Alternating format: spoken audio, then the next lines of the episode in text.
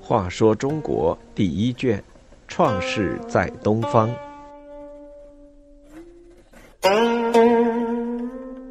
八刑天断头。炎帝族虽然在阪泉之战中被黄帝族打败，他们想统治天下的欲望受到了遏制。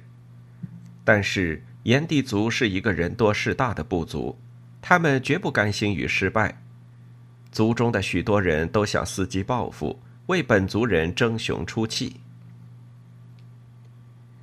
炎帝族中有一个官员叫刑天，他负责管理农业生产，又懂得音乐，喜欢拨动乐器。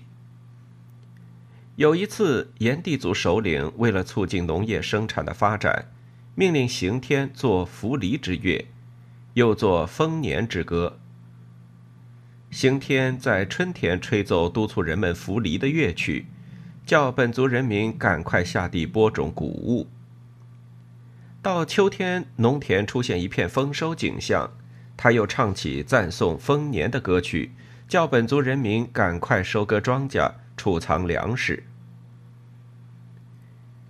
炎帝族被黄帝族打败以后，人民死伤很多，生产受到了影响。土地的开辟也受到限制，特别是作为一个战败的部族，还受到精神上的屈辱。刑天看到这些，引起无限惆怅。他终日闷闷不乐，总想着要与黄帝族争个高低，洗刷失败的耻辱。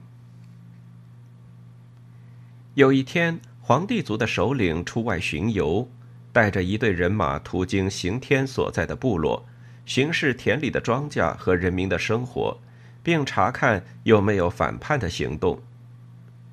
这时，刑天怒不可遏，冲出去与黄帝族首领论理，责问他为什么要杀伤炎帝族的人民，为什么要进入炎帝族部落的领地，并说炎帝族人民总有一天要报仇雪耻，扬眉吐气。黄帝族首领见刑天的态度如此傲慢，便立刻命令手下的人将刑天斩首，把他的尸体埋葬在长阳山上。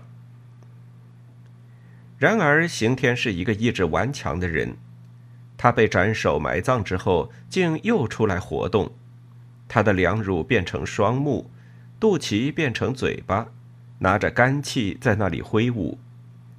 干器就是打仗时用来防卫和进攻的盾牌和斧钺。刑天死而不屈，挥舞干器，以表示他抗争不屈、奋斗到底的决心。